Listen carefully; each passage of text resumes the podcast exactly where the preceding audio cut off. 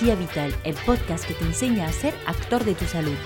Me llamo Cecil y con este podcast pretendo darte las claves para cuidar de tu salud con soluciones naturales. En cada capítulo te ayudaré a acercarte a un equilibrio y una armonía con tu cuerpo, gracias a la fuerza que llevas en ti. Aquí estoy de nuevo para hablarte de naturopatía, pero sobre todo para ayudarte a mejorar tu salud o mejor dicho, prevenir las patologías que podrían surgir a lo largo de tu vida. Espero que lo que te enseño a través de este podcast te sirva y te recuerdo que si tienes alguna duda estoy disponible para seguir conversando. Me encanta grabar los podcasts y prepararlos buscando información porque así aprendo yo también. Siempre hay algo más que aprender por mucho que sepa del tema y es específicamente por eso que elegí el podcast como canal de comunicación principal. Eso sí, no te voy a negar que mm, demanda mucho tiempo, aunque considero que es una inversión de tiempo de la que no me arrepiento ni un segundo, el mejor retorno de inversión que podría tener es ver que mi mensaje llega a muchas personas y que saquen beneficios de mis consejos. Así que si te gusta el podcast o incluso mejor todavía si has aplicado uno de los consejos en tu vida y que te ha hecho sentir mejor, te agradecería un montón que me dejes unas estrellas o un me gusta en la plataforma de podcast que estás usando. Y si te sientes realmente muy generoso hoy, que me dejes una reseña. Es gratis y me ayuda para llegar a más personas y así a construir un mejor futuro a base de una salud natural, energía y vitalidad. Dicho eso, empezamos con el tema de hoy. Como mencionado rápidamente en anteriores capítulos, se estudia cada vez más el nervio vago porque nos estamos enterando de que tiene un impacto infinito en nuestra salud. Se ha demostrado que está involucrado en muchísimos trastornos tales como el sobrepeso, el cansancio, hinchazón o SIBO, Small Intestinal Bacterial Overgrowth.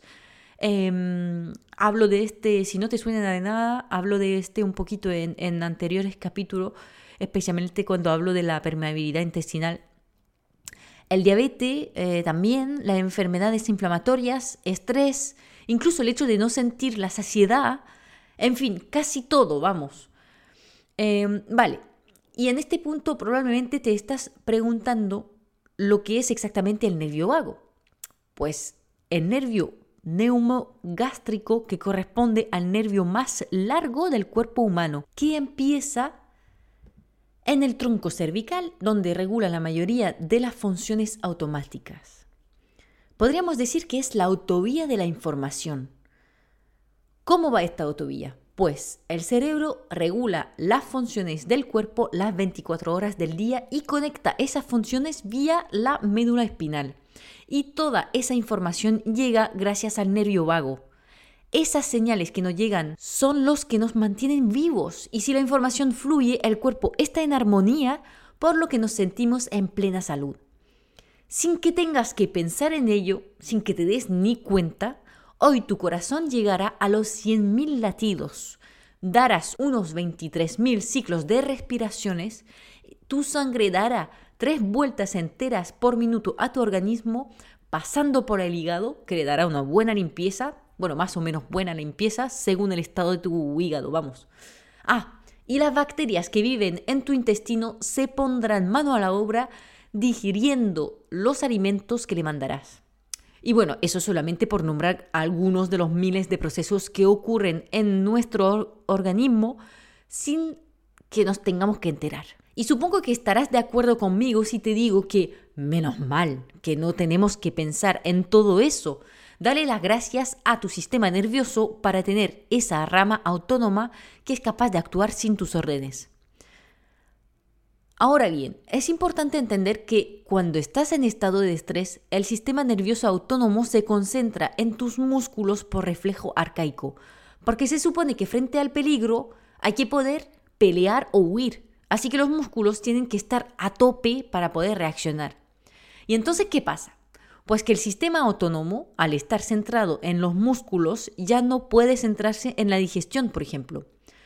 Cuando se acaba el estrés, el sistema parasimpático, es decir, la parte tranquilizante del sistema autónomo, toma las riendas y entras en un estado más relajado. Y entonces puede volver a encargarse de las otras funciones, como por ejemplo la digestión, como lo mencioné antes. ¿Por qué antes te he hablado de reflejo arcaico? Porque en el Paleolítico el estrés se sentía durante el día cazando.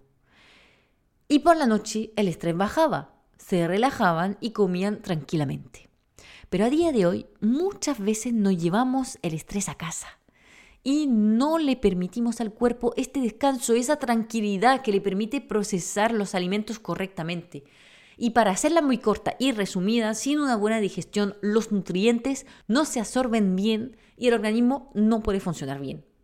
Tengo un capítulo entero sobre el impacto del estrés en el organismo, así que si te interesa el tema, no dudes en escucharlo. Bueno, y además recuerda que el intestino es el segundo cerebro, o sea que ya sabes que cualquier desequilibrio intestinal, si no se soluciona, muy probablemente llevará a una enfermedad más crónica. Pues para volver a nuestro nervio vago, según los últimos estudios, este nervio es el vínculo entre el cerebro y la microbiota intestinal. O sea que cualquier sobreactivación del sistema nervioso simpático o parasimpático puede conducir a una enfermedad. Y así, volviendo al ejemplo del estrés, en exceso el sistema parasimpático ya no funciona bien, lo que lleva a trastornos del sueño. Ya sabes esa sensación de estar muriéndote de sueño, pero te echas en la cama, por fin, y nada, mirando el techo, no puedes dormir. Pues eso, que el parasimpático, que es el que te permite estar más relajado y dormirte, ya no funciona correctamente. Por algún mecanismo parecido puedes llegar a tener cansancio crónico. Y volviendo al digestivo, que es fundamental, comiendo rapidito en el coche entre dos reuniones, vas a desequilibrar tu flora intestinal por muy saludables que sean los alimentos que estarás ingiriendo. En fin, creo que ya me has pillado. El nervio vago es imprescindible. Nos permite hacer transitar la información, detectar los problemas y regresar a la homeostasis si ajustamos nuestros hábitos para llegar a ello. Es verdad que te he hablado mucho del estrés, porque es el ejemplo más fácil de explicar. Y bueno, ¿quién no ha sentido estrés durante un tiempo que sabe perfectamente que es demasiado largo? Así que creo que todos me entenderán. Sin embargo, quería terminar el capítulo de hoy mencionando varias de las otras funciones del nervio vago para que puedas plantearte buscar de este lado si te pasa algo que tenga que ver con esas funciones. Pues permite percibir la presión en la piel, el tacto, la temperatura y la humedad. Tragar sin atragantarse. También maneja las vías respiratorias y las cuerdas vocales. Lleva la frecuencia cardíaca y la tensión arterial. La función hepática, el hambre, la saciedad. Regula la glicemia, la absorción, y la cantidad de grasa en sangre, controla la liberación de las enzimas digestivas por el páncreas, está involucrado en el sistema inmunitario y por consecuencia también en el proceso inflamatorio.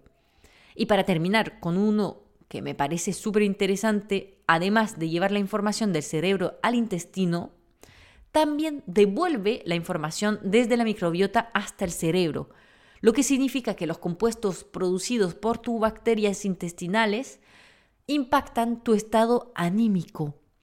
Por eso después de un atracón de comida chatarra sueles estar hecho polvo, sin ganas de nada.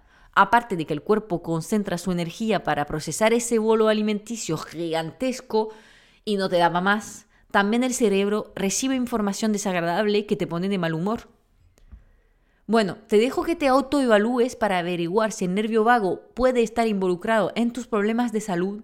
Si necesitas ayuda, contacta conmigo para una consulta completa en la que te haré muchas preguntas que me permitirán entender lo que puede estar funcionando mal en tu organismo. Y si ya tienes claro que tu nervio vago no está comunicando correctamente, te veo en el próximo capítulo en el que te daré algunas técnicas para mejorar esta comunicación imprescindible y regresar a un estado de armonía. Gracias por escucharme, nos vemos en el siguiente capítulo de Cuida tu energía vital. Chao.